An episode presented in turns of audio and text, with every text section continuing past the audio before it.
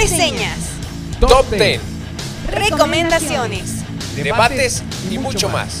todo en un mismo lugar. Bienvenidos a Melomanía. La música como nunca la has sentido.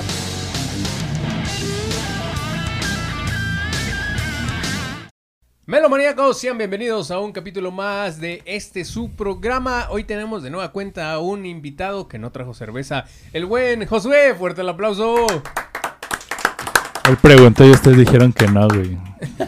No lo culpo. Muchas gracias, muchas gracias por la bienvenida de nuevo, mi estimado Day, mi estimado Oscar. Muchas gracias por invitarme a este programa. Estoy muy agradecido. Muy agradecido. Buena tarde. muy agradecido. dijo, eh, compartí un meme hace rato de cuando las personas dicen, es que no sé cómo agradecer de estar. Es como de- El monito, güey. Es una cerveza. persona. Está el monito. Nada más porque es de color, güey. Nah, güey, no, yo digo monito cualquiera. El monito. Y sin más preámbulo, vámonos a las noticias de la semana. Noticias. Las noticias. Y pues fíjense que, hay que decirlo, no tengo el honor de conocer su trayectoria, pero falleció a los 78 años la cantante y compositora y creo que hasta presentadora de televisión, este, se me olvidó su nombre. Rafaela, Rafaela Carrá. Carra. Carra. Según yo, como que recuerdo alguna vez escuchar canciones de ella en alguna cassette o algún disco de mi mamá. Entonces, Sí, por- seguramente por ahí. tu mamá o tu abuelita saben de lo que estamos y hablando. si ya estábamos hablando de eso, pues también este José Manuel Chamaconas, Zamacona, no sé cómo se pronunciaba su apellido, pero el que era este vocalista y líder de los Yonix, pues también falleció y perdió la vida a causa de complicaciones por el COVID. Pese a que ya estaba vacunado, pues este, le dio COVID y sus, la afección en los pulmones fue tanta que falleció. Entonces a él lo recordarán generaciones más actuales por haber hecho el dueto con Capaz de la Sierra de Por dónde vayas Mm, iré. ya, ya. Y ahí va el de... Pero te vas a arrepentir. También llegó a cantar Ajá, esa. sí. Es que esa también es de... Es que no sé... O sea, los Yonix eran de esas bandas, los Pasteles Verdes, los Bookies, este... No sé, de esas bandas de, de antaño Que tenían un montón de éxitos, güey, pero como que ya en la peda de- con gente más contemporánea, más adulta que tú, las ponían y decías, ah, mira, Oh. era la que yo escuchaba en el camión o cosas así. Entonces, sí, los Yonex sí tenían un buen de, de estos éxitos, ¿no? Eran de, este- de este- de estas bandas que encabezaban los grandes carteles de esos festivales, ¿no? Se presentaban todos ellos. Sí, y, y- y hablando de cosas feas, eh, las redes, este, pues empezaron a temblar, a tambalearse un poco porque Dave Mustaine subió una foto hace días y la verdad, eh, pues todos empezaron a preguntarle si estaba bien, ¿no? Y es que desde que, pues, recayó en esto del cáncer, cada vez que veo un post de él, la neta sí se ve muy, muy acabado, güey. Me da miedo que en una de esas se nos vaya a adelantar. Porque sí se ve muy, muy, o sea, se envejeció muy cabrón. Y se ve todavía muy, muy flaco. Yo la última vez que lo vi, creo que fue... Ay, güey. Creo que fue justamente cuando anunció que ya lo había vencido. Entonces, pero sí, ya se ve demacrado. Recordemos Sí. que también el tratamiento para el cáncer es algo que te acaba bastante. ¿no? La edad, los excesos también, que ha llevado de entonces, Mustaine. Quién sabe, ¿no? Porque también lo mismo platicamos con Pau Donés, ¿no? En, en el especial, Sí, sí, sí. que también cuando re- anuncia su regreso para la gira, pues ya se veía demasiado calavérico. Entonces, pues ojalá que esté bien el buen Dave Y Mustaine. bueno, pues en noticias no tan eh, feas y siguiendo con eso, pues ya ha anunciado que ya tiene un bajista, pero sigue haciendo la de pedo. O sea, es decir, no, no ha soltado el nombre, pero él asegura que ya está la persona, pero no ha soltado más información. Van, van a aplicar la de Van Halen, güey, va a seguir tocando su hijo el bajo. Pero pues no, Una de sus hijas, creo ¿no? Ajá, tiene una hija que, que, que canta, entonces pues a ver, va, va a aplicar eso. Y, y este tema de, del problema con el bajista, eh, ¿le habrá repercutido en algo también? Pues, Ah, debemos- Es que mira, ¿sabes qué? En sí, en sí, pues creo que el problema no estaba tan choncho. Mm, mm. Pero como que... no quiso meterse no- en eh, ah, estoy especulando. Pero yo siento que a lo mejor estas prisas de no poder esperar a que se resuelvan y poder salir o lanzar algo, creo que sí tiene algo que ver con, con el aspecto de la salud. Sí, sí. Ya conectando puede como ser. que puntos acá de, de teorías de la conspiración o teorías chaquetas, ¿no? Pero pues ojalá y no. Entonces, a ver qué pasa. Y pues yo tengo otra noticia, estimado Dave. Date. El grupo de rock progresivo Yes, del cual pues mucha gente es muy fanática, Yes. se acaba de anunciar que va a lanzar un nuevo disco, y uno nuevo después de siete años, Y pues a la gente que es fiel seguidora del rock progresivo y de sobre todo de Yes, Genesis, de esta antigua oleada, pues creo que les emociona bastante, bastante saber que, que Robert Fripp, el guitarrista, sigue haciendo cosas. Y pues en cuanto a conciertos que siguen dando y dando y dando y dando, pues Guns N' Roses anuncia que regresa a México con tres fechas. Una es Monterrey, la otra es Yucatán y. Guadalajara, ¿no? Exacto. Son esas tres fechas. Entonces, pues vamos a ver en cuánto va a salir el boleto. Pues, a ¿Cuánto ver, la van a a dejar ver, caer? Pues realmente no sé a quién le pueda todavía animar, decir, ay, no, es que ir a ver a los Guns N' Mira, Roses". yo por el morbo de que no los he visto, ya sé que no es ni la sombra de lo que fueron, pero la neta es una banda que me gusta. Y por el simple hecho de decir, pues los vi en mi vida, sí iría no hasta enfrente, pero no he tenido el dinero la vez que cuando anunciaron su primer, ese que se rompió ese último abrazo que se dieron Axel Rose y Slash, ¿no? Allá hace muchos años, cuando dijeron, sí se puede otra vez, vamos a pagarnos muchos dineros. Eh, pues no tuve dinero para ir a verlos, pero ahorita que están constantemente, ya se les hizo costumbre, es como cada tres meses quieren venir a México Al Club de Leones. al Club de Leones aquí en Querétaro. En una de esas este, me lanzo, pero sí ha sido por falta de recursos. Y pues ya hablando de conciertos, ¿no? Es que en el programa este con Piwi hablábamos de que se había anunciado el regreso del Pal Norte. Anunciaron el, el cartel con Temi Impala y los Foo Fighters.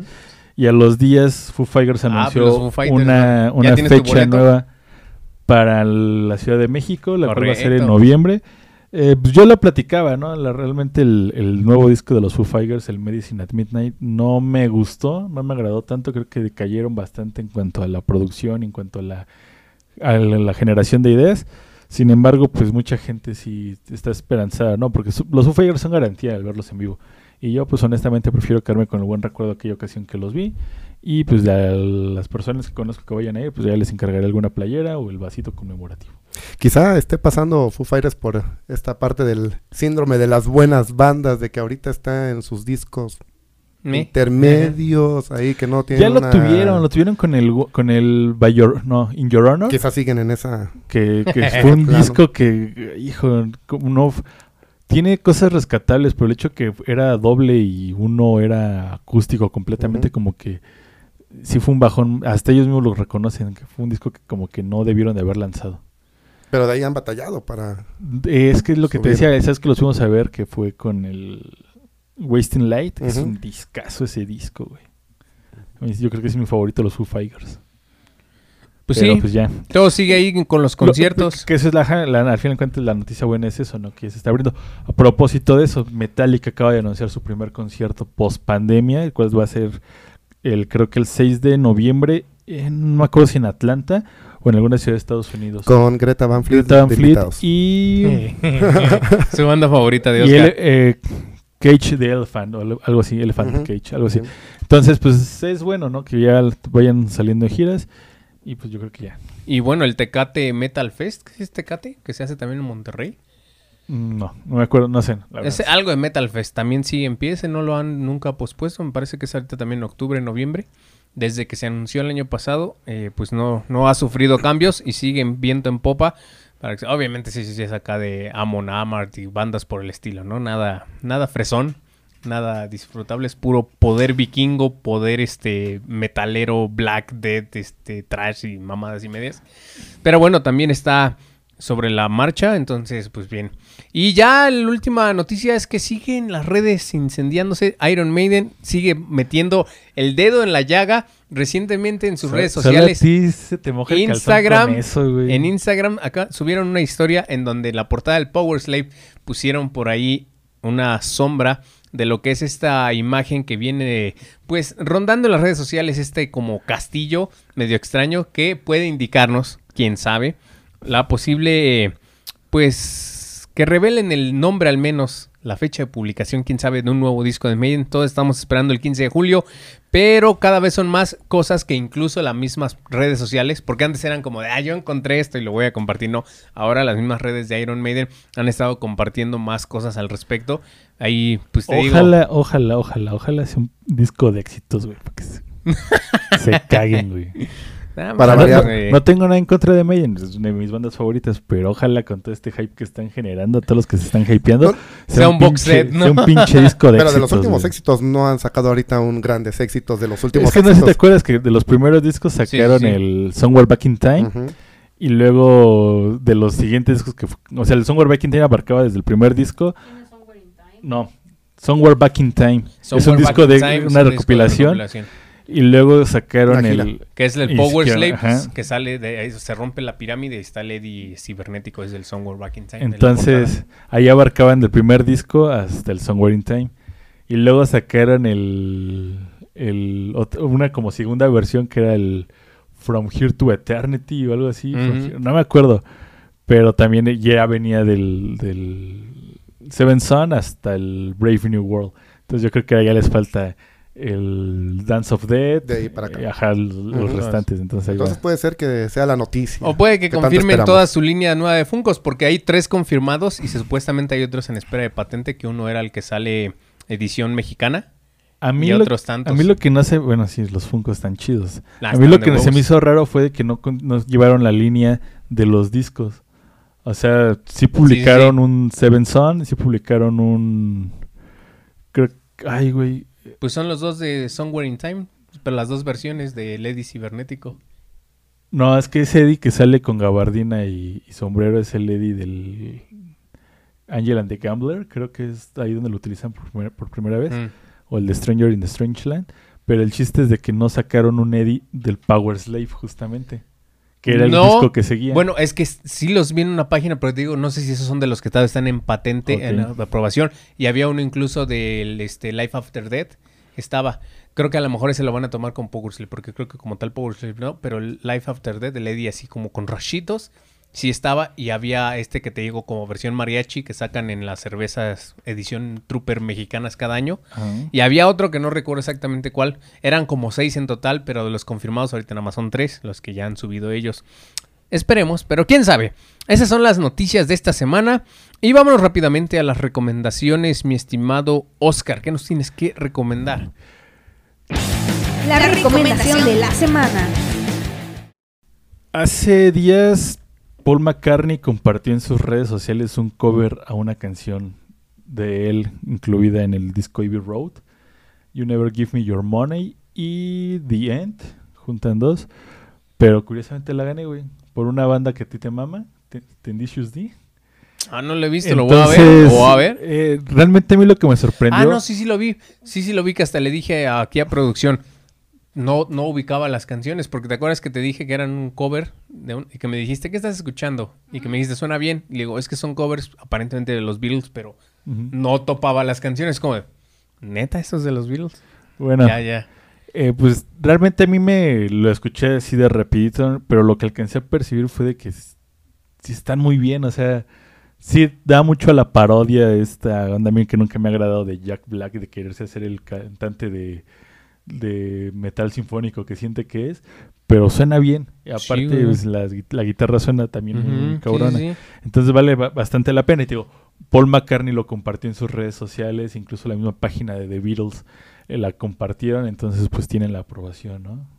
Aprobación. Para que lo, para que lo chequen. Yo les quiero compartir eh, una banda. Hablando ayer con mi estimada amiga Piri, que por favor me debes una rebanada de cheesecake de limón con maracuyá. Si, si no manda dinero que no se deshace en los aviones, menos va a mandar. Me la va a Pay. mandar Pai. Eh, una banda que escuchaba hace mucho y que la verdad está muy chida. Se supone que siguen activos a la fecha, pero la verdad creo que ya no. Wikipedia me está mintiendo. Que se llama The New Trolls. Es una banda italiana de rock eh, progresivo y mezclan lo que es como música clásica con rock y hacen ahí sus progresiones bastante chidas. Es. Yo les recomiendo el, el- el disco, ay, ahorita en, donde viene la canción Barroco and Roll, que creo que es- el disco de Seven Seasons. Ese disco, escúchenlo, tiene un perrito así con su peluca, ya sabes, muy al estilo este Mozart, ¿no? Tiene un perrito en una silla así. Está muy cagada la portada, pero la banda, no, es otro pedo. Chéquenlo ahí. The New Trolls. ¿Algo que quieras recomendar, mi estimado? Eh, claro que sí. La Esta está- cerveza 1612. La, Patente. la tercera es la vencida. Eh, no olvidemos esta frase, la tercera es la vencida. Eh, ahorita estaba yo recordando un, un proyecto solista de uno de los uno de los guitarristas de The Strokes, Albert Hammond Jr., no sé si ya lo han escuchado. A mí se me hace un proyecto interesante, ya tiene años que, que ha sacado algunos discos, creo que tiene por ahí de unos tres discos. Pues que ese realmente ese güey era el del talento de los Strokes. Incluso mucha música que traen los discos eh, suena algo de los Strokes, pero creo que sí se nota esa parte como íntima, personal de Albert Hammond Jr., que también eh, proyecta toda su, su vida amorosa y también esta parte de que ha tenido adicciones. Entonces, este, tiene unas canciones bastante buenas. Yo haría esa recomendación de que en general chequen la discografía de Albert La Hammond carrera Jr., solista. porque está interesante. A mí me, me ha agradado y me ha sorprendido lo que, lo que hace. Perfecto. Pues Vámonos de entrar a, a- a tema antes, déjame, pues vamos hoy a hablar del Rey Lagarto, Jim Morrison, cantante, poeta, sex symbol, eh, una personalidad mística, enigmática, mágica, musical, güey. musical y dense, ya los dejo. No, pues yo creo que eh, un siempre copiado, nunca igualado. Creo que cuando hablamos de íconos del rock and roll, es- yo creo que está a la altura de los grandes, ¿no? O sea, Elvis, Jim Morrison, y de ahí para abajo empiezas a, a desmenuzar, ¿no? Pero siempre va a ser como ese referente de a lo que quiere ser un, o lo que tiene que ser un frontman en una banda. Sí. Entonces, pues hace algunos días se ah, cumplió el aniversario número 50, el, el de que perdiera, bueno, que lo su aniversario luctuoso. Y ahorita hablaremos más de ese aspecto. Pero pues qué buena este razón para hablar de Jim Morrison y pues abarcar un poquito de The Doors, ¿no? Porque también es una banda bastante que, va- que vale bastante bastante la pena. Y pues hoy traemos a un gran conocedor que en lo personal fue mi gurú para iniciarme en este ámbito del rock y me presentó a los Doors y ya les platicaba en el, en el programa pasado que si no hubiera sido por el buen Josué pues no hubiera no me hubiera vuelto tan fanático de los Doors, no los hubiera conocido y sobre todo no hubiera visto a Ray Manzarek en vivo. Entonces pues yo creo que nadie mejor nos puede hablar de el buen Rey Lagarto que el buen Josué. Así que te quedas Los solo. micrófonos son tuyos, Nosotros nos vamos por pizza. Vamos a ir a comer Bueno, pizza y luego regresamos. Este programa durará unas 3-4 horas. Eh, ahorita mm, eh, me estaba acordando de este concierto que vinieron aquí a Querétaro. Eh, el resto de la banda de The Doors y fue un- una velada bastante emotiva el haberlo escuchado, ver cómo Ray Manzarek es Oh, tremendo sí, con el teclado tocando con el pie, con, con la suela de su zapato. Eh, parte, así que también importante, pues eh, estos tres integrantes de, de The Doors, pero Que Jim ya no vino el baterista. John Densmore ya tiene rato que ya no toca con ellos. Sí, Ya dijo, "Ah". Bueno, ya no Eh. existe más porque ya Ray Manzarek pasó a mejor vida. ya, ya poco, poco ya se va quedando en, en esta parte de que van, van falleciendo los, los integrantes. Nos queda la, el recuerdo de Jim Morrison, que bien nos hacía la introducción aquí de, ahí de, de este personaje, de este ícono. Eh, tan solo la imagen del, Allá. En la de, cámara. no, primero se lo estaba mostrando a Ah, ustedes para, que vieran sí, qué es sí, lo sí. que iba a mostrar en la cámara. Es como cuando Este estás señor- exponiendo, ¿no? Eh, tus, tus compañeros están allá. Sí, profe, pero esta no va a calificar. de este señor Jim Morrison, o sea, esta imagen icónica, clásica, que mm, creo que a muchos que nos apasionó su vida, su, su legado, su música, es por lo que, lo que nos estaba transmitiendo, esta cuestión ¿no? también rebelde, libre, eh, excesos, la, la misma música como, como un camino para, para el disfrute de, de la vida. Puedo iniciar con, con esto, de hacerse cuenta de que Jim Morrison es un personaje con, con mucha historia detrás de lo que quizá fue realmente su historia, porque se manejan muchos mitos, muchas leyendas. Tan solo, pues, bueno, su muerte tan, tan comentada, su muerte tan, tan cuestionada. Ray Manzarek, antes de que eh, hubiera, hubo un tiempo en el que iban a sacar ya el cuerpo de, de Jim Morrison ahí en el, eh, en el cementerio de, de París y decía yo quiero estar ahí para ver si está el cuerpo de Jim Morrison. Entonces, pues todo este, toda esta historia general que, que tiene Morrison, pues lo envuelve en muchas cosas que nos quedan todavía hasta el momento, a pesar de que ya lleva 50 años de, de haber fallecido, pues con muchos enigmas. Chiste Es- local es que ha estado bien productivo el chavo. ¿no? Sigue produciendo, sí. Es, es, es un personaje que me atrevería a decir, y ojo, aquí no se me vayan a, no me vayan a saltar a la yugular, pero comparándolo con el nivel Con de, Enrique Bumburi. de misticismo, ¿no? De tantos mitos que lo cubren, como podemos decir Jesús, ¿no? En ese sentido. No se me va a venir a yugular ahí en el, ese güey comparó a Jim Morrison con Jesús. No, o sea, en el sentido de que hay tantas cosas que cubrieron su vida, tantos mitos, tantas leyendas, me explico, que no se sabe a ciencia cierta, pues como bien dices, ¿no? Lo de su muerte, creo que no sé, me quedo con eso, insisto, creo que quizás lo más que sé y que a veces lo retratan mal fue cuando, ¿te acuerdas cuando comentábamos de ese especial de películas? Cuando hablábamos de la película que hizo Val Kilmer, ¿no? De, los Doors, en donde, pues, no sé, me da la impresión de que incluso es, fue un incomprendido, es más, ni él mismo se comprendía, ¿no? Así de complejo era a estar muy cabrón vivir en sabiendo, no, no sabiendo qué eres, cómo eres, o cuál es tu...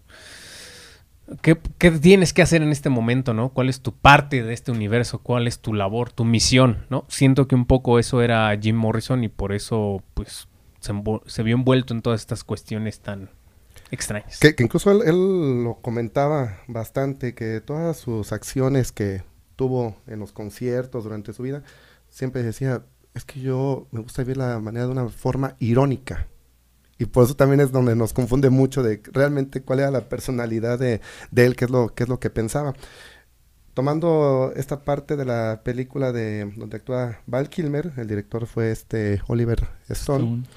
Él buscaba, pues bueno, retratar a un Jim Morrison, sí, quizá como incomprendido, como quizá este demasiado mm, entrañado en el tema de, las libertades, pero también en los temas de, rebelión. Él tiene una frase que, que habla sobre la rebelión, sobre eh, la- las disputas políticas, todo eso decía la violencia, que decía, "Ah, me interesa todo este tipo de cosas que pareciera que no tiene ningún sentido. Pero creo que el momento que comenta eso de una forma irónica, pues más bien sí tiene mucho sentido. Todas estas apuestas que se hacen también de, de la forma de, de a veces de cómo estamos posicionados en la vida. Y él tomó una posición de libertad ante la vida. ¿Qué tan, bueno, tú que eres más estudiado y nos puedes decir Más letrado. más letrado en, Docto. en ese aspecto, ¿qué tan eh, diferente es la película a lo que realmente sucedió con Jim Morrison? O sea, me refiero a la historia, ¿qué tan apegada es? Me parece que es muy apegada, este, tanto como Val Kilmer, Val Kilmer incluso también No se dice mames, como, O sea, se hizo una copia casi. sí, como, como otros actores que han Sí, hecho, que han hecho buenas actuaciones. Val Kilmer, eh, su personaje lo traía todo el momento. También decía que le gustaba que lo llamaran Jim Morrison en, en todo espacio. Él estudió mucho sus videos, sus conciertos. Cálmate, este, ¿cómo se llama el que se murió el guasón? Eh, eso, a eso me refería. Heath Ledger. este Heath Heath Ledger. Entonces, este, Val Kilmer eh, estudió toda su vida, su forma en que hablaba, la forma en que cantaba, incluso dicen que las grabaciones de las canciones en, eh, en la película son cantadas Por prácticamente Val por. Val Kilmer. Y si tú lo ves, y yo también cuando vi la película me enchinó la piel estar viendo cómo actuaba, eh, me creía, eh, o me creí el personaje de Jim Morrison. Entonces, tanto él, en este caso también los otros actores que, que hicieron también a la banda de The Doors, también lo hicieron bastante bien. O sea, uno también los identificaba ahí y decía, estoy viendo a los Doors, ¿no? Cómo están, cómo nos están proyectando la vida. Y Oliver Stone, pues también estudió bastante toda su vida, entrevistó mucha gente. Algunos no estuvieron de acuerdo, por ejemplo, como Ray Manzarek también dijo, no, lo que hizo Oliver Stone no, no es algo que retrate a Morrison. ¿Por qué Morrison? En cierta manera lo estuvo retratando como en su decadencia, en su parte Ujú. ya de O las sea, el, adicciones. el ex- el exceso, ¿no? Más Exacto. que... Imagino que Manzarek siempre va a tener ese o tuvo ese recuerdo de Morrison el artista, ¿no? El Morrison el creador Sí. de, de obras tan geniales. Sobre bueno, escrituras tan geniales, porque al final de cuentas la música la hacía completamente Ray Manzarek y ahí medio le apoyaba Robbie Krieger. Robbie Krieger, ¿no? Y que quizá pues eso tal vez fue la molestia de Manzarek, el que ha dicho, pues, Y que, o sea, y que no, lo, no lo tomaron en cuenta. Pero me parece En que que... todas las tomas salían detrás de Jim Morrison un tecladito y unas monitas así y no se veía él. Sí, yo creo que faltó más protagonismo de... La Pero- película se llama The Doors, faltó más protagonismo de los Exactamente, demás. pro- porque de al final de cuentas si le hubieran puesto. Morrison o, o Jim, O el Rey Lagarto. Entiende- ajá, o el Rey Lagarto. Ah, no mames, sí, pues, sí. hubiera- hubieras entendido, pero sí, la película se llamaba The Doors y como tal tenía que haber tratado de los Doors, ¿no? Pero a sabiendas que Jim Morrison pues siempre fue la imagen de The Doors. Que, que irónicamente lo que dices, ¿no? En un principio a él no le gustaba ser el centro de atención de, de la banda, ¿no? Incluso ahí en un pasaje de la película es cuando está can- canta de espaldas y la misma ovación del público pide que se voltee y bien. El- histriónicamente. Es que no quería que vieran cómo, can- cómo agarró el micrófono. No, ya ves como este güey, este, como Van Halen, que no quería que vieran cómo tocaba. Es Que era este- parte de, de su imagen de Jim Morrison, la forma en que agarraba el micrófono. Bastante seductor el muchacho haciendo Todo. eso. Es que fue un sex symbol, a lo mejor él no Sí. lo tenía pensado así, nunca se visualizó, pero esta imagen, o sea, tan solo esta imagen es, ha formado parte de la cultura pop desde que se de- sacó esa de imagen. hecho, no lo y ha comentaba. pasado- Ay, se me fue el nombre de esta ha chava. pasado por siglos La y que siglos. invitamos en, en el programa de el- Las Mujeres en el Rock, ¿cómo se llama? Era His y No, la otra. Ah. Vivi, Sí, saludos. Este- Parman. Vivi Parkman, Ajá. Nos, nos comentaba eso, ¿no? De que de ella de niña veía esta portada del disco de éxitos de The Doors y...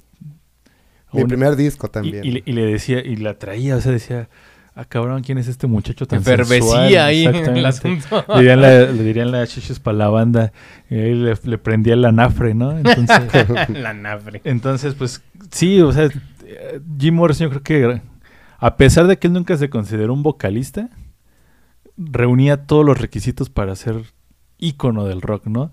Pero que al final también peleó con eso. O sea, al final su ida a París, donde falleció, todo eso fue por alejarse de los escenarios, alejarse de las groupies, de esa imagen de sex symbol. Entonces, por eso como que eh, le agradaba, le atraía, porque él también comentaba que el estar en el escenario sentía ese magnetismo hacia la gente también para involucrarla y para hacerla que se revelara, ¿no? Ante estas figuras también de autoridad. Eh, me parece también importante comentar que también desde un principio, de siendo muy joven Jim Morrison, antes de empezar su carrera musical con la banda de The Doors, pues siempre fue un personaje rebelde. Hubo un tiempo que estuvo viviendo con, con sus abuelos, y sus abuelos no les gustaba el tema del alcohol ni nada de eso, y él, por ser rebelde y viviendo en la casa de ellos, llegaba alcoholizado y dejaba botellas tiradas de whisky por A todos los lados. ocho años. No, más grandecito, más A los estaba- nueve. ya- Ocho y medio. A los ocho, tres meses. Entonces habla de que siempre estuvo con toda esta postura eh, de, de rebelarse ante las figuras de, de autoridad y que también fue pues bastante estudiante de, de filósofos, de Friedrich Nietzsche, de William Blake, que, que lo ayudaba y que lo fomentaba a llevar el camino del exceso, porque el camino del exceso La la fuente de la- fuente de la sabiduría. Frase inmortal que me pasó el José. ya, ya vi de esa fuente de la sabiduría ya. Ya viste, ya dije. Sí, ya, no, no ya está- ahora, no ya ahora me duele chido. la espalda una semana. Pero, y justamente, ¿no? Todo este es- estudio y todo este apasionamiento por grandes autores se ve reflejado también en su obra de The Doors, ¿no? O sea, tiene letras muy, muy poéticas. El nombre de The Doors, Las puertas Aldous de la Huxley y la percepción. puerta de la percepción, que lo nombraban bastante bien, decían, nos llamamos The Doors porque existe lo conocido y lo desconocido, y entre esos, esas dos partes está una puerta, The Doors. Entonces de ahí está. ¡Oh, pierro! Si pueden hacer una- un efecto así como de... Traes el Ognitrix. No, que de hecho la frase es eso, ¿no? Cuando se abren las puertas de la percepción, las cosas se muestran tal como son. Corrígeme, corrígeme, ¿no? Tin, tin, tin, tin, tiri. Tal como son, infinitas. Ay, ese, eso me falta, me faltaba. Entonces, imagínate qué bueno que no leyeron la frase de cuando Dios cierra una puerta, abre una ventana. Si no se hubieran llamado de Windows. Oigan, pues vámonos a nuestra intervención musical. Que ahora desde Argentina Ah, nos llega una banda que se llama Garrafa Social, rockcito, punk, eh, un poco de diferentes géneros. También por ahí suena un poco ska con los metales que acompañan. Y vamos a escuchar esta cancioncita que nos mandaron que se llama Zombie. En un momento regresamos, están en Melomanía y no se despeguen de su pantalla.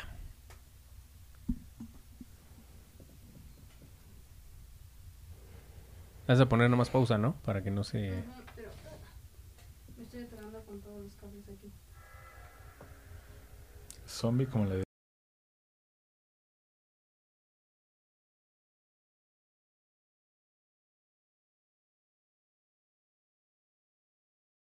Zombies. Mm, mm.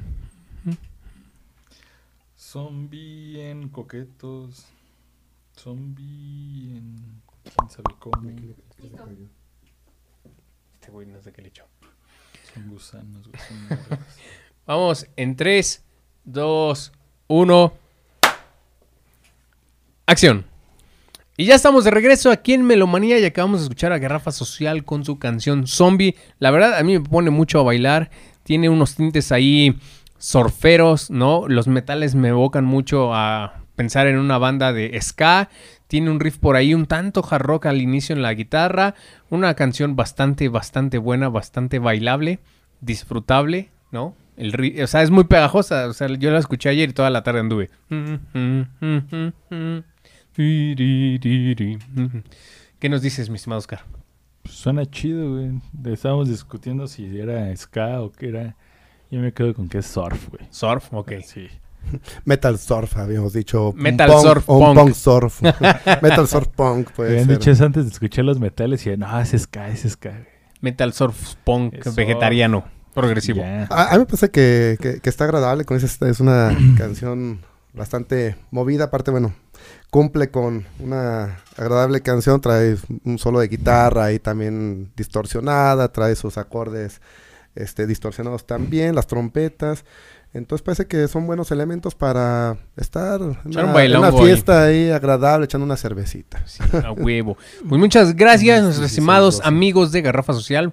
Más tarde nos veremos ahí en el backstage para platicar sabroso sobre música. Y retomando el tema del Rey Lagarto, vamos a hablar. eh, por ahí se rumora, como con los Beatles, creo que pasa el mismo fenómeno de que si vinieron a México, si no vino Jim Morrison, que si fue a comer hongos al desierto, que si no. A ver, ¿Qué pasa? A ver, platícanos. Porque ahí retrataron algo medio extraño en la película, ¿no? Sí se veía medio latino, si no México. Un pasaje ahí medio pacheco. Tijuana. Tío Juan. Se- según yo sí vinieron, de hecho se iban a presentar, pero a la mera hora los lo- les prohibieron la, la presentación. Yo, yo tengo entendido que no, que sí se presentaron, que hubo una cierta limitante, sí, o sea, había prohibiciones de que no se presentaran. aguanta. No, espérame. Es que no me acuerdo quién platicó esto, pero según sí vinieron, güey. Y no solamente se presentaron, tocaron una fiesta privada de un hijo de un expresidente. güey. Yo no, no tengo el, el dato exacto, pero sí tuve una, presentación, pero también lo que hizo mucho Morrison, en su esencia de Jim Morrison, es estar luego en bares, ahí también llegó a algunos bares de, del norte del país y estuvo por ahí haciendo algunos palomazos, Eh, se presentó en, en las pirámides allá de Teotihuacán. Teotihuacán. Eh, hay una, hay ¿Un una, hay una imagen, una, una fotografía ahí de, Jim Morrison. Entonces sí estuvo en México. Eh, no hubo grabación. Por ahí estuve viendo hace algunos meses de que se en, en videos en YouTube y todo demás que decían que eran las presentaciones de Jim Morrison o de The Doors en México, pero no, son de otros en otros lugares, Otro ¿no? De- México. en otro en otros países. Aquí pone el meme de la próxima vez eh, busca su fuente, así con el Spider-Man 13. Pero lamentablemente no existen grabaciones de, de aquí en México de The Doors eh, cuando estaba Jim Morrison. Entonces, pues queda también ahí como que en el limbo. Cada quien que se haga su historia, ¿no? Sí. Que vaya construyendo su, su fantasía. Oye, pero antes de que se enoje Rayman, si si hablamos un poquitito de The Doors, una banda californiana, ¿sí, no? Si eran de. California, formada por la en la batería John Densmore, que se me- a mí se me hace uno de los bateristas más infravalorados de la historia. Creo toques que de jazz. Exactamente, creo que es de esos, esos bateristas que a mí en lo personal te demuestra que menos es más. No necesitaba el gran kit de batería para sacarle Bueno, el estilo de Ringo Starr, ¿no? Ajá, Poco y, ya. Se me hace mejor Densmore que Ringo Starr, honestamente. Ese tempo de pero John Desmond en las tenía, ajá, tenía un, una suavidad para tocar, un, un oído de preciso.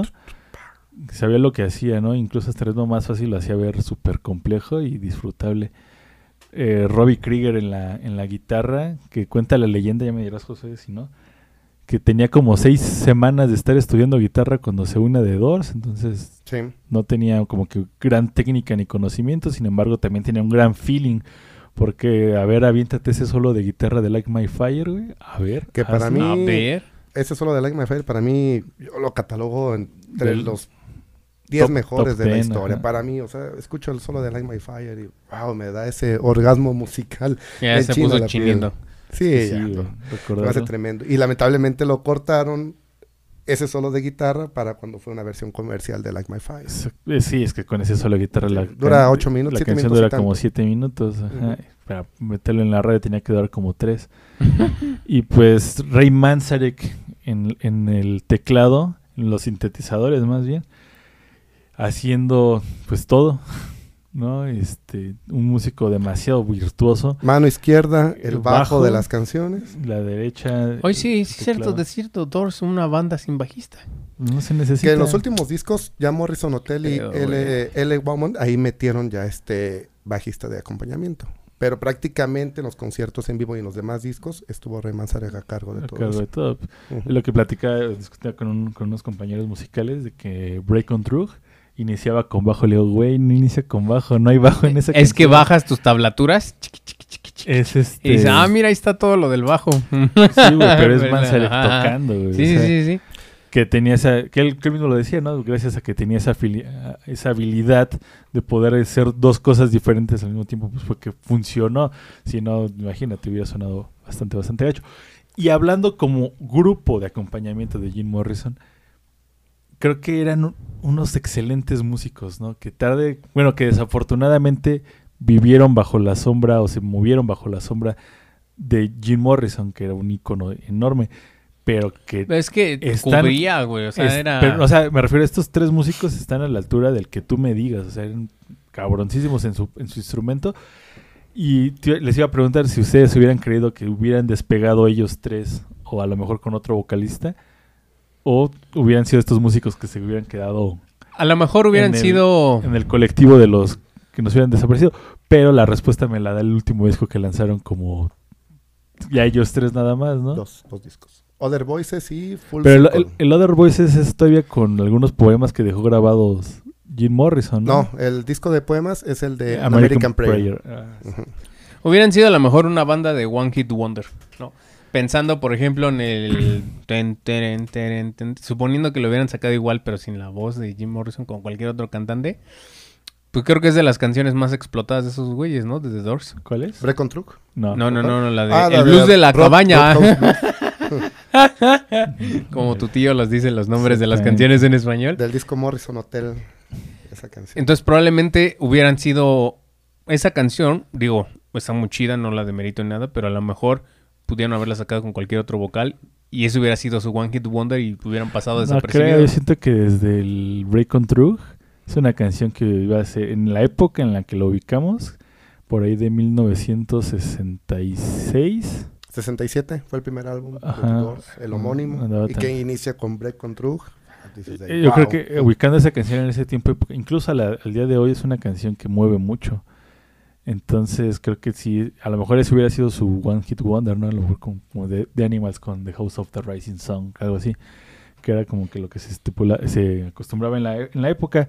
Y pues ya, ya hablábamos un poco de Jim Morrison en las vocales, completando este, este cuarteto que pues nos regalaron que fueron siete discos.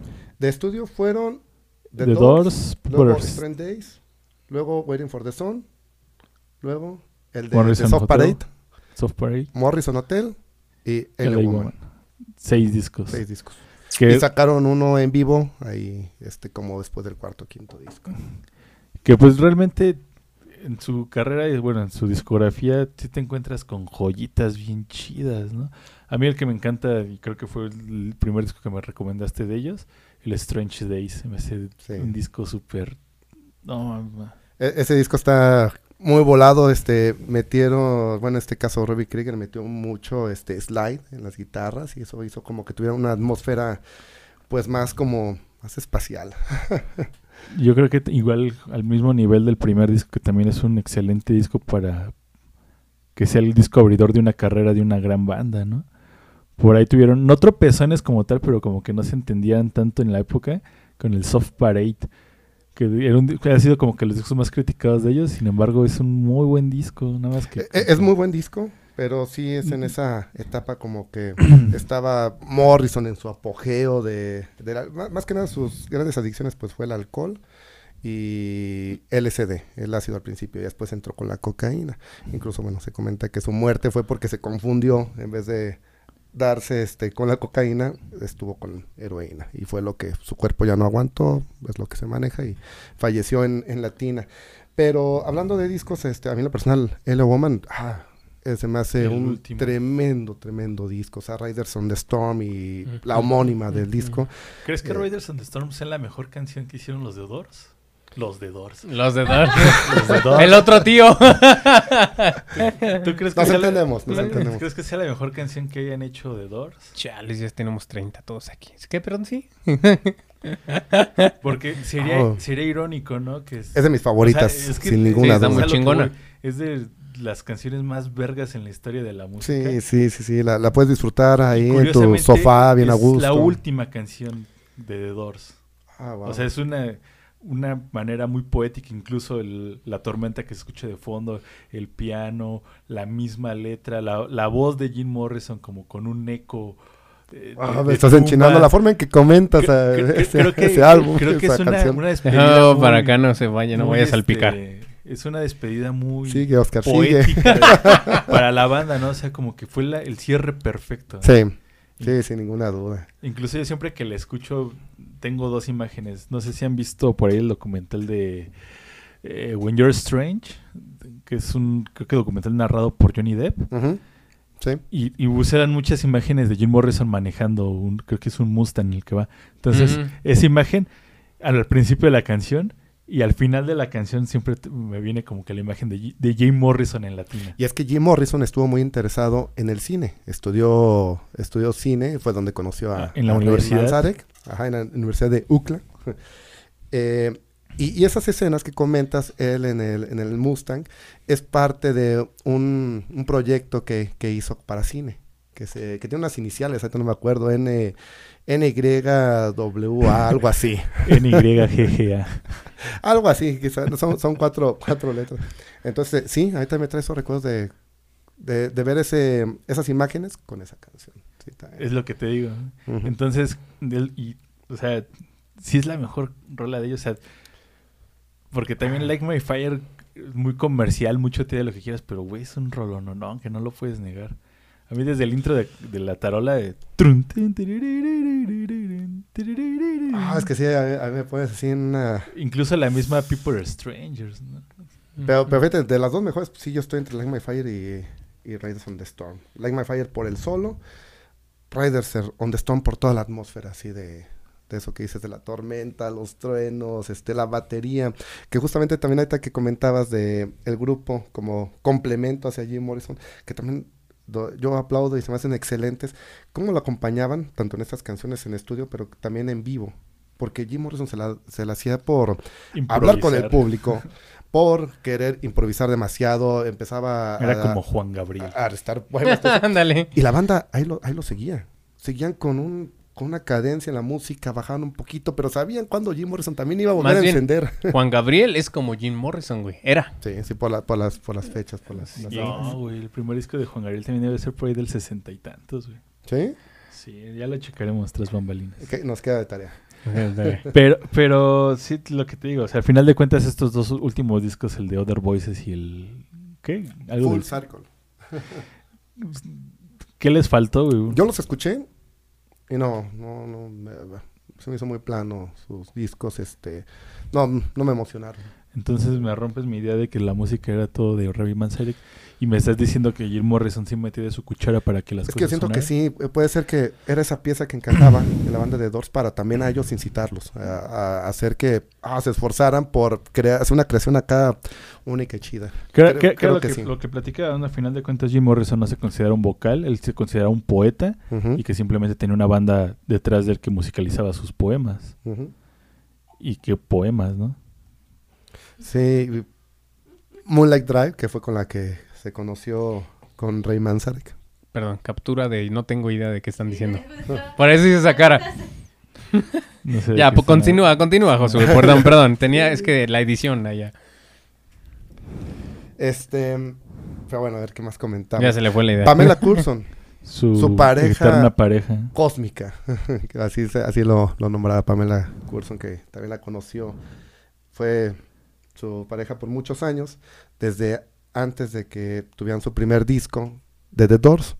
Entonces, este, algo también ahí, hay mucho entramaje ahí con la relación, porque justamente con, con Pamela fue donde fallece también Jim Morrison.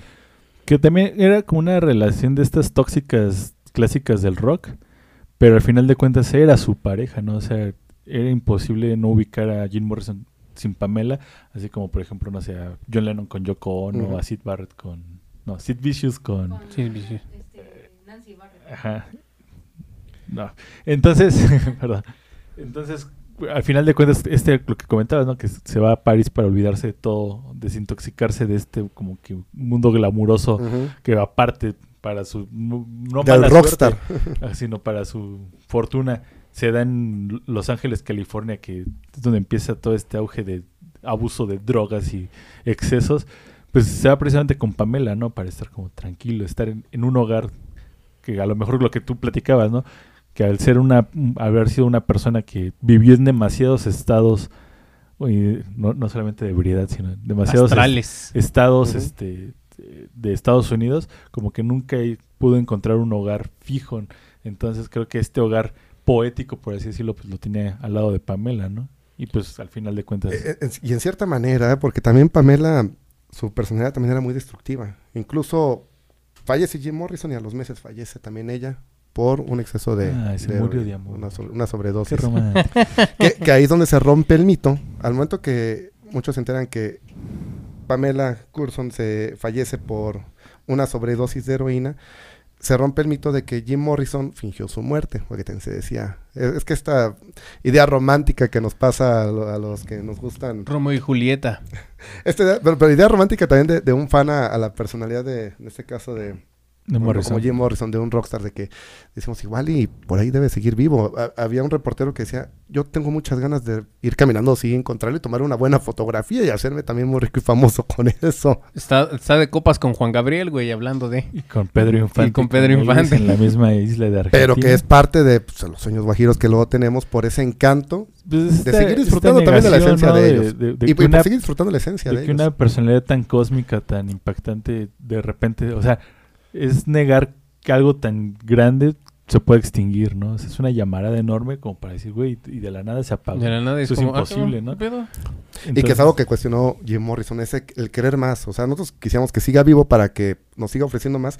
Y él lo cuestionaba eh, en sus conciertos en vivo. Y también ahí tiene unas cuantas escenas en las que decía, ¿quieren más? ¿Vienen solamente a escuchar música? ¿O quieren que desatemos algo? Y por eso lo arrestaron algunas veces en sus Que conciertos. también esa es otra, ¿no? Es imposible no hablar de Jim Morrison y sus desmanes o su actitud Ah, tremendo. frente al público. Ya lo platicamos hace rato, ¿no? En la escena de la película Mm, icónica esta donde Sí.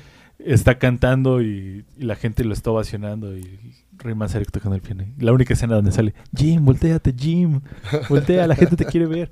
Y se voltea, ¿no? Pero pues también lo arrestaron por andar mostrando la pirinola ahí al público. Por an- incluso también lo, re- lo llegaron a arrestar, ¿no? Por haber tenido relaciones sexuales antes de un concierto.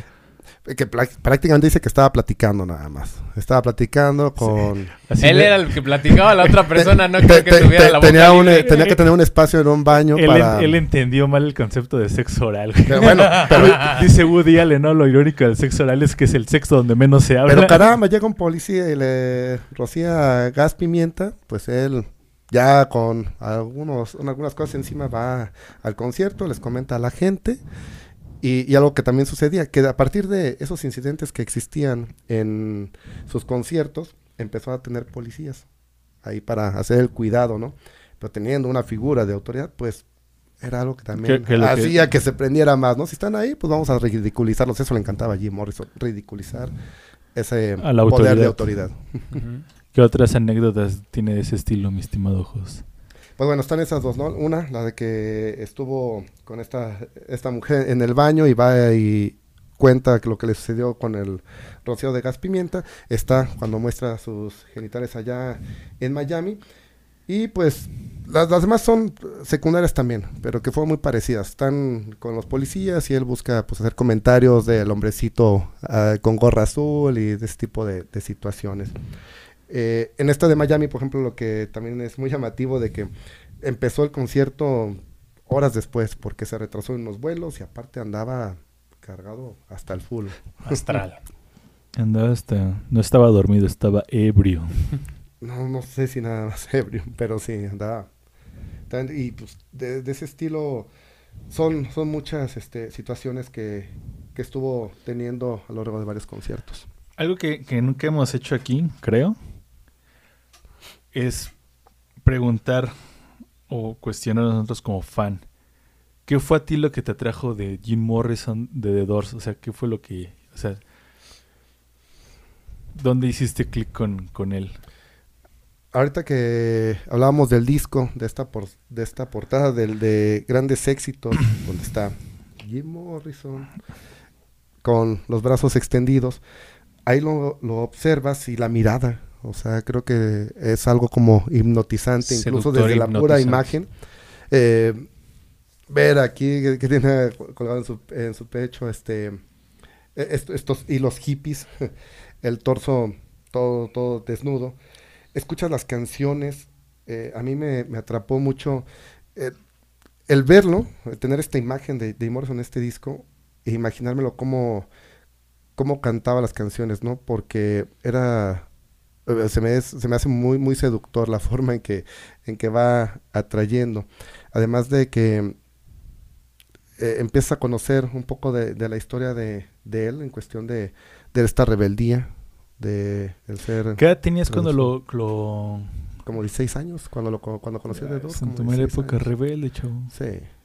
Sí, no, entonces este otra cosa muy muy peculiar es que por ejemplo el primer disco, unos tiene varios discos, pero por ejemplo el primero, el de The Doors, eh, lo grababan a las primeras tomas y como si fuera una grabación en vivo. Entonces decía Ray Manzarek, lo que buscábamos era transmitir esa esencia de en el Esa momento. naturalidad, ¿no? La canción de End, Paul Rothschild, que fue un productor De que nos hecho, acompañó mucho, dijo, esa media hora que se hizo la grabación de se- fue lo mejor que me pudo haber pasado en la vida. Ver a Jim Morrison ahí con unas velas a oscuras, o sea, toda esta imagen, sí, de, del rock, ¿no? De, de- del sentimiento de...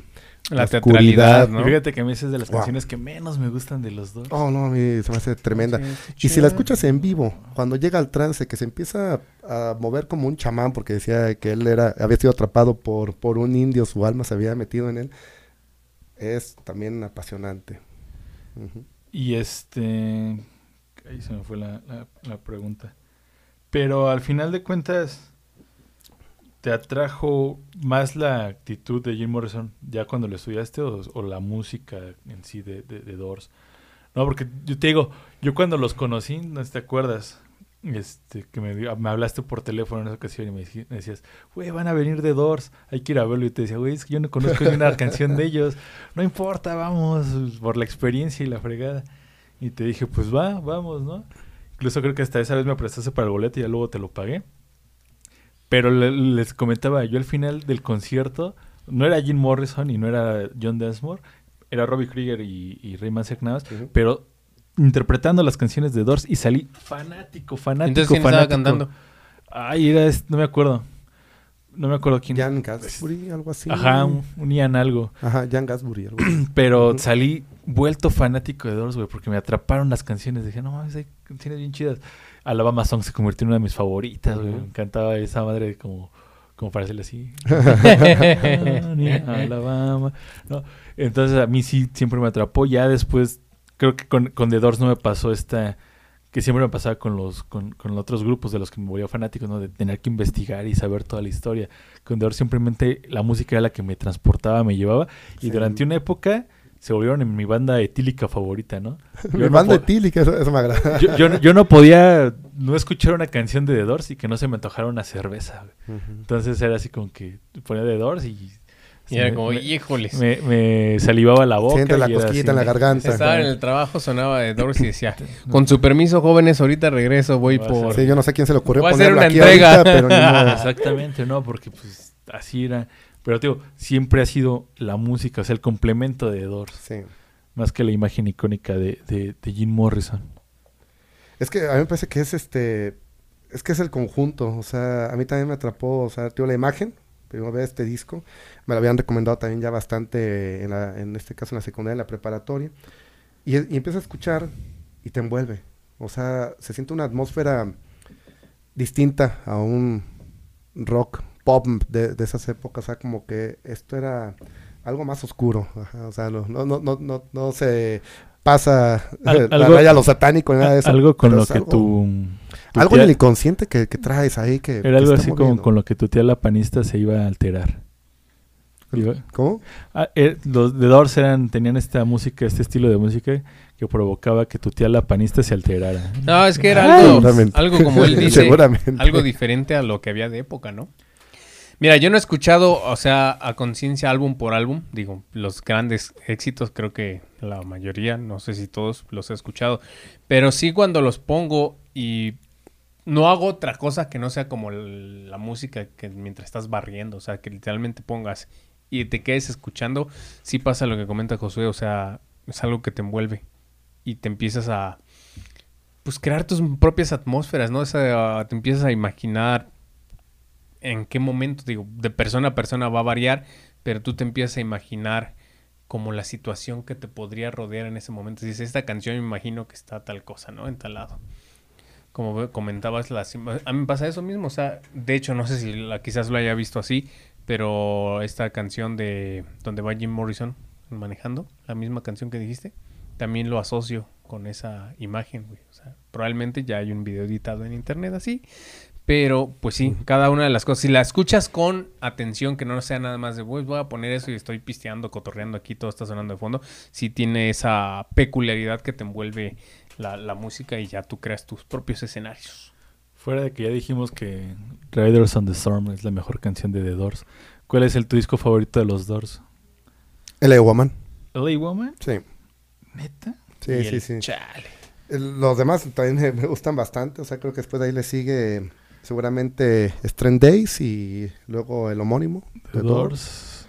Luego yo creo que me voy por eh, Morrison Hotel. Luego Waiting for the Sun y al último de Soft Parade. Que Ese- también es muy bueno de Soft Parade, pero...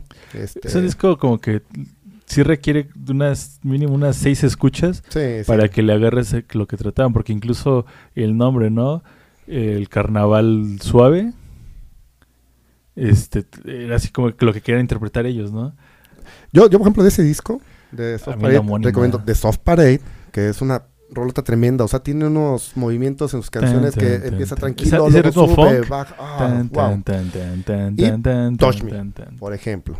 Ese, creo que esa, esas dos este, son muy rescatables de, de Que ese también disco. tiene trompetas y no por eso se vuelve ska, güey. Ah, no. Eso sí. Sí, porque tu definición de ska me encanta. Ya salió el experto. Ti- Tiene, tiene trompetas, es ska. El- ya salió el experto en ska. Te van a juzgar, güey. Yo me quedo con el con el Strange Days, güey. Luego The Doors, luego el LA Woman, igual Morrison Hotel, Waiting for the Sun y The Soft. No, yo creo que pondría primero Soft Parade y luego al final de Waiting for the Sun. Creo que Waiting for the Sun, qué canción eh, Hello, épica. I love you, I love you, hello, I love you. Tiene Fight to One, Love Street. Love Street, o sea, Ah, no, sí tiene, tiene- un poquito más que... Ah, entonces sí, Soft Parade se va abajo. Sí. Fight to One, wow, wow. Que también esa era otra, ¿no? Yo creo que también The Doors tenían esa sensibilidad para hacer estas canciones para locarse y perder el control de las de la sí, de, de. ¿no? Fight to One hablaba de que, que dice, somos jóvenes, somos muchos, este, vamos por ello. Adelante. Not to touch the earth. Sí. E- esa canción, sin tocar la tierra en español, este, e- en vivo, en vivo está tremenda, tremenda. A mí esa canción en vivo, en vivo es de las que más me gustan. Not to touch the here, sin ninguna duda. Not to touch the earth, not to see the Del disco sun. de Strange Days, ¿cuál es la que más te gusta? La People Strange, este Love Me Two Times. Sí. Love Me Two Times durante mucho tiempo también ha sido de. Yo creo que después de Riders on the Storm es mi canción favorita. A mí me gusta mucho On Happy Girl. Tienen un sonidito con un Happy solito ahí de... Girl. Bueno, la guitarra con el slide, con lo que comentaba que ese disco tiene mucho slide. Mm. On Happy Girl, ah, se me hace tremenda también. El solo que tiene On Happy Girl, se lo recomiendo mucho esa canción en particular, escúchenla, a mí se me hace muy, muy poderosa. ¿Y algo que quieran agregar ya para despedirnos? Antes de que sigan platicando plati- en su conversación de cantina. si- sigan platicando pláticas. Y viajados con esta música. de- ¿Algo más que quieran agregar, muchachones? Fíjate que a lo mejor yo le tenía miedo a The Doors por dos razones. Obviamente llegas a un punto en el que los tienes que escuchar en vivo. Y me da miedo que fueran de estas bandas que se volaban en vivo sin un sentido y que es una canción de tres minutos se la convertían en una canción de 40 minutos y llega a un punto en el de que, güey, ya, haz otra cosa. Pink Floyd. Pero no, todo lleva un sentido y dura lo que tiene que durar y no hay desperdicio alguno. Que fue lo que me pasó cuando los vi en vivo. O sea, a pesar de que no era Jim Morrison, Te el- el- te hipnotiza. la- o sea, ver tocar a Robbie, digo, a Ray Manzarek, que era algo así de que, güey, no puedes dejar de verlo. Era, así- era un abuelito de 60 Pero la años. pasión, la pasión que... entregado a, a- a lo que, a lo que tenía. Y pues, eh, yo creo que si hay gente o escuchas o, o- videntes, bueno, visores que, que aún no, han, no se animan a escuchar a Doors por este como miedo que yo también tenía, neta anímense, van a encontrar una bandototota que los va a incitar a beber. Exactamente. Bueno, bueno, ya para el final, la muerte de Jim Morrison, el- un que fue algo de julio. 3, el 3 3, de de, julio. julio, de Mm, ya 1971. acaba de pasar. Entonces, eh, por aquí que por eso estamos en este programa especial de Jim Morrison. Y que pues bueno, se acaba la leyenda. Las versiones, al final de cuentas no hubo una versión Hay una oficial. versión, sí hay una versión oficial, la de que este Sobredosis. fue muerte natural, tuvo un paro cardíaco y fue en la bañera, estaba este rasurado y con una ligera sonrisa. Oh, qué, qué- qué descripción tan exacta. Y eso fue lo que comentó esta Pamela Curson y otro acompañante que también este era muy eh, allegado a la, a la pareja. Que al final de cuentas también nunca se le hizo una... No hubo autopsia. no hubo aut- autopsia. Porque dicen que no, no la meritaba y en Francia en esas épocas decían, si no hay algo más extraño, vámonos a lo que sigue. Extraño. Pues bueno, ahí lo tienen, estimados melomaníacos, toda esta historia, todas estas anécdotas. Escuchen The Doors, la neta les va a gustar si no la han escuchado. Si no, ah, eh, han vivido debajo de una piedra estos últimos años, pues la neta eh, es una banda que se les recomienda ampliamente. Se van a llevar varias sorpresas. Porque, pues sí, como bien comentábamos, dista bastante de lo que se hacía en esas épocas. Y creo que hasta actualmente no he encontrado quizás alguna banda que de repente digas, ah, se asemeja. Yo no. Quizás tú, tú vas a decir. Ah, espera, antes de terminar, una pregunta más fue Josué. ¿Consideras que, ir a comer. que, que Bunbury... Sí, sí, sí. ¿Consideras que Bunbury este, es para copia nada, de... no sé a dónde vas, pero para nada. Con ya, nada. ya, ya vámonos, ya vámonos. Sí, para esas preguntas. Sí, para esas preguntas. Chale. Recuerden, consuman discos, compren música, era al revés, pero me vale madres. Y no se olviden de subirle a todo volumen. Tuvimos de invitado al buen Josué, el buen Oscar, como siempre, Osiris Torres de Edad Media en la producción, edición e iluminación. Su servidor Dave Harris. Nos vemos en un próximo episodio de Melomanía. Hasta la próxima. Melomanía, una producción de DAF Media. Gracias por sintonizarnos. Recuerda que tienes una cita todos los lunes a las 8 de la noche por Facebook, YouTube y Spotify.